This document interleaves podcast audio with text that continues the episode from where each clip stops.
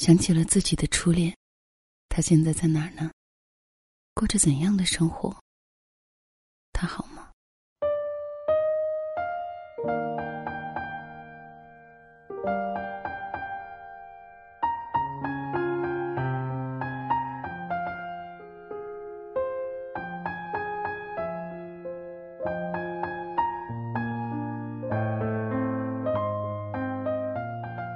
一直到我成年以后，在大学时期里见过很多美丽的女孩。有的会弹钢琴，有的会跳舞，有的家境优越，有的女孩有多金的男朋友。但是我通通不羡慕她们，我只羡慕阿美。阿美是我们高中时期的班花，也近乎是全校男生的初恋。高子为了追她，一口方言的背英语单词。宿舍熄灯了，打着手电筒默写单词。连睡觉时耳朵里都插着随身听的耳机，英语课本磁带循环往复。只为了上英语课时能和阿美一起角色扮演的读英文。以为自己和阿美是李雷和韩梅梅。胖子为了能配得上阿美。每天围着操场跑步。阿美每天黄昏都坐在操场旁的阶梯上看书。胖子每跑一圈就希望阿美能够偶尔抬头看他一眼。有一天，阿美忽然对着胖子所在的方向莞尔一笑。胖子高兴的踩着了自己的鞋带。因为体格方位太庞大，摔得不轻。鼻子出血了，膝盖摔破了。可是出了院，拆了绷带儿又跑步去了。五音不全的小四，偷了他表哥昂贵的吉他来学校，想在班会上耍帅，还擅自改了几句歌词，说要献给阿美。但是还没有轮到小四表演，他妈妈忽然来了学校，拎着小四的耳朵提出教室，让他回去给表哥道歉，把吉他还回去。我的同桌冬瓜更是闷骚，今天一封情书，明天一首情诗，写了草稿之后，还用小卖部里最好的信纸誊写一遍。他原本打算高中毕业的时候给阿美，攒了几百封，结果不小心被班主任全收了，还被叫出办公室，批评教育了一个下午。那些年追过的女孩，电影上映的时候。我已经快大学毕业了。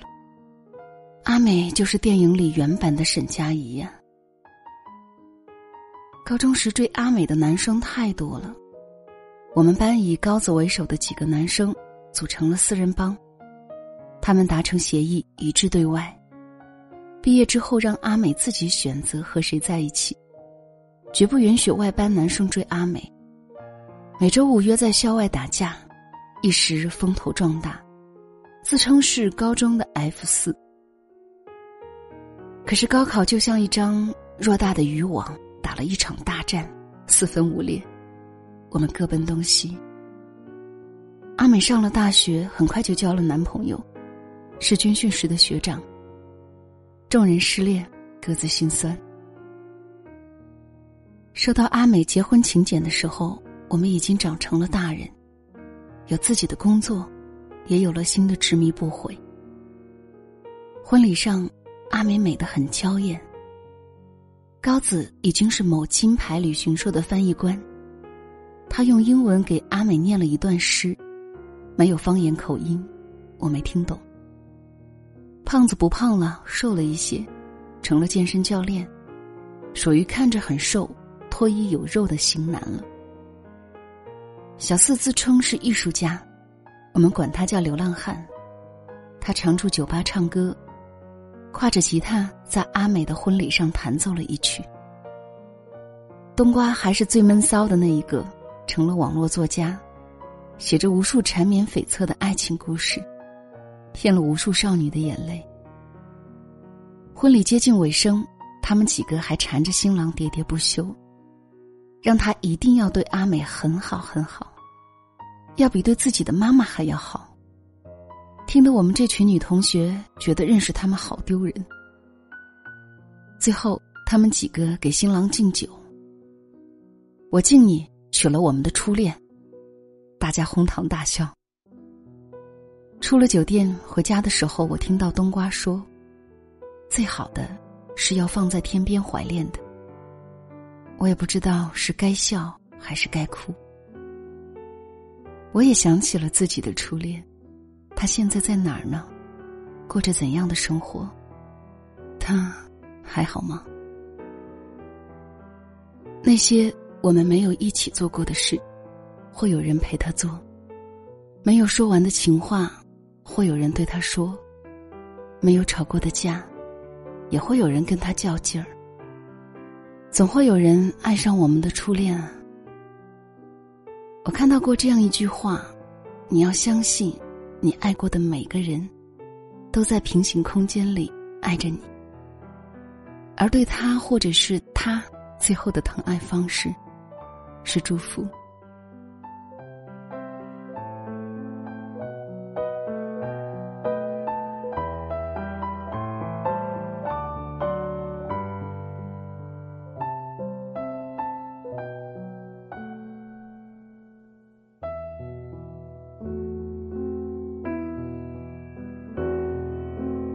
这里是两个人一些事，谢谢你的到来，我是小溪，春晓的晓，希望的希。听到的这个故事叫做《总会有人娶你的初恋》，作者是七月小妞，初芒专栏作家，双鱼女，泪腺发达，笑点低，泪点也低。更多作者的信息可以在微博当中艾特七月小妞。看到这样一句话，有人问我，分手了那么久，还记得你的前一任吗？怎么说呢？记得显得太花心，不记得显得太薄情。其实我觉得，那个人就好比是我们走路的时候撞上了一个电线杆，很痛。以后我走路都会绕着电线杆走，可能很久以后我都不记得撞的有多痛了。可是那个电线杆，永远都在。以下的时间，让小溪分享一个听友的故事给你。作者是凌霄。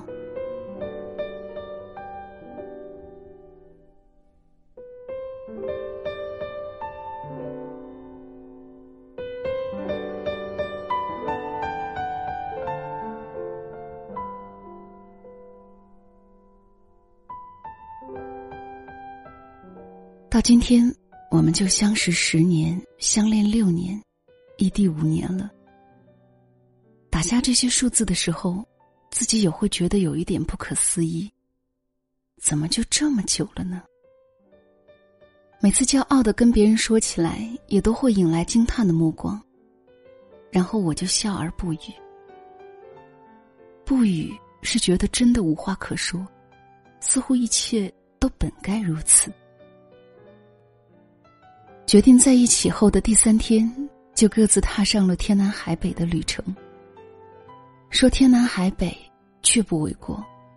重庆、锦州，这两个本没有关系的城市，因为彼此的存在，而变得暧昧起来。也曾经经历过煲电话粥的蜜语柔肠，和某天忘记带手机回来，一看什么都没有后的失落。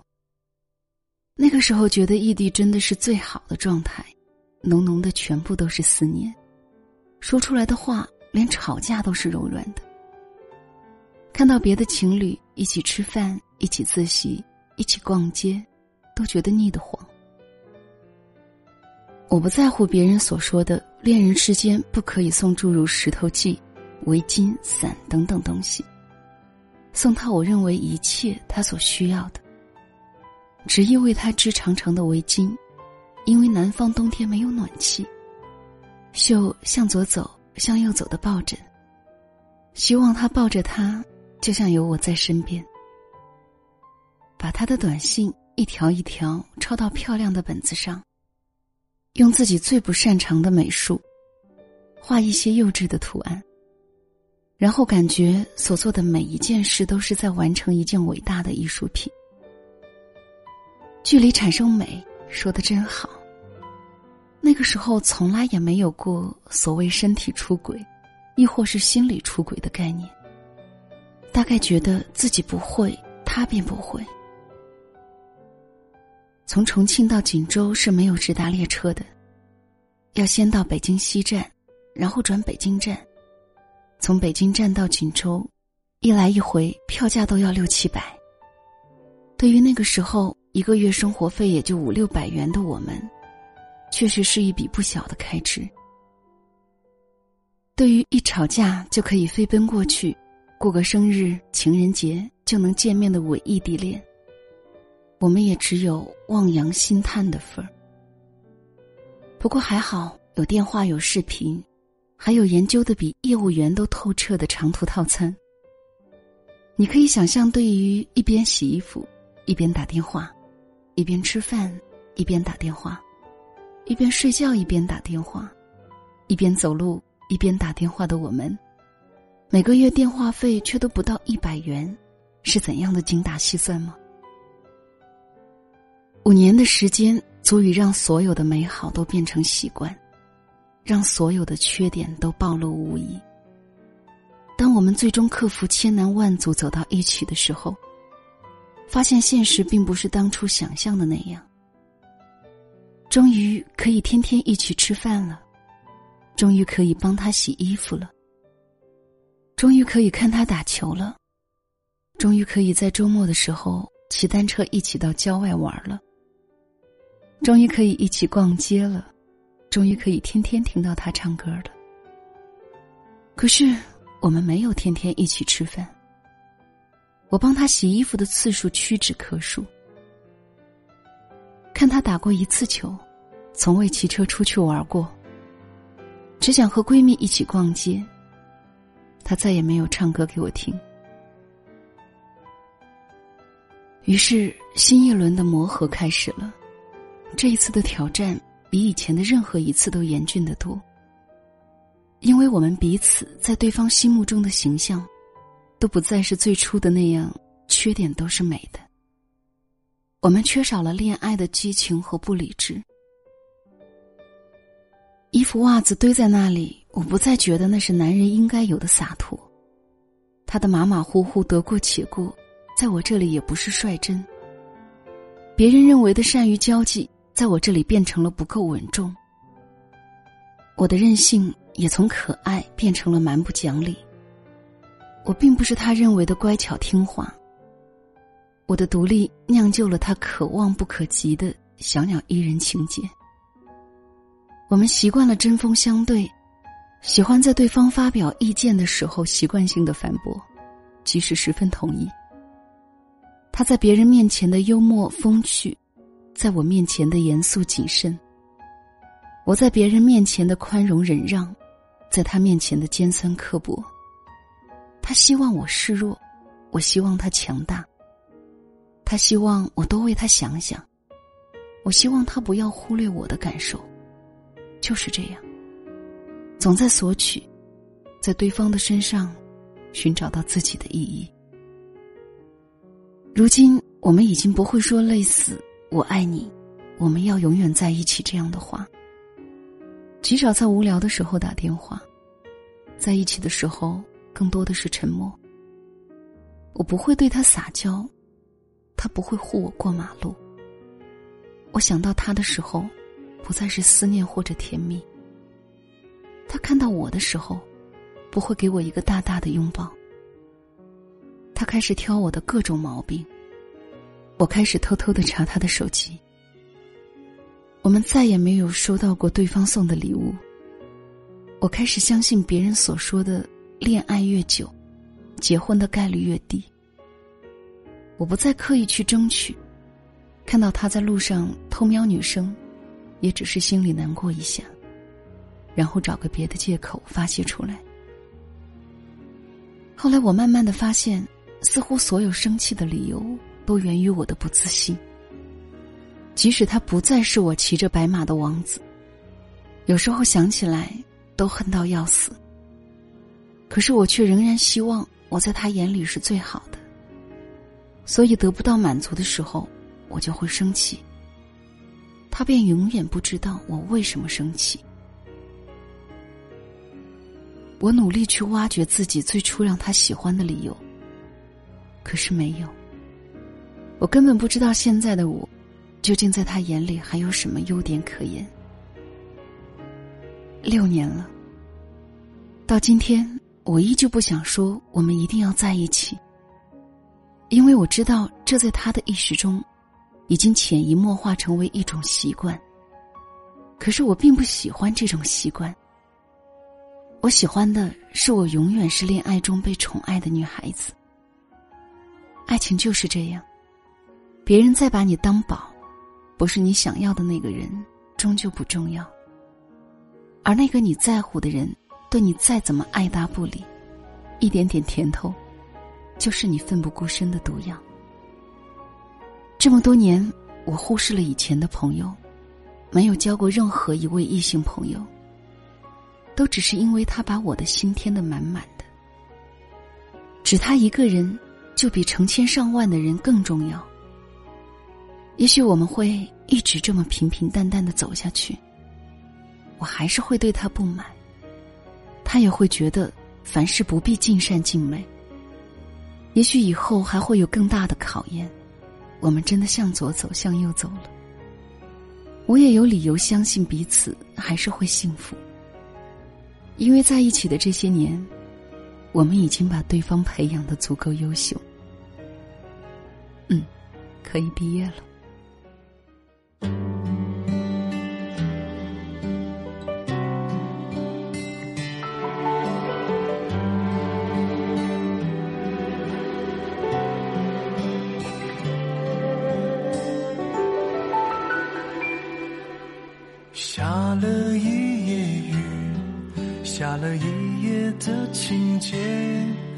那段年少的故事，是一出难忘的戏。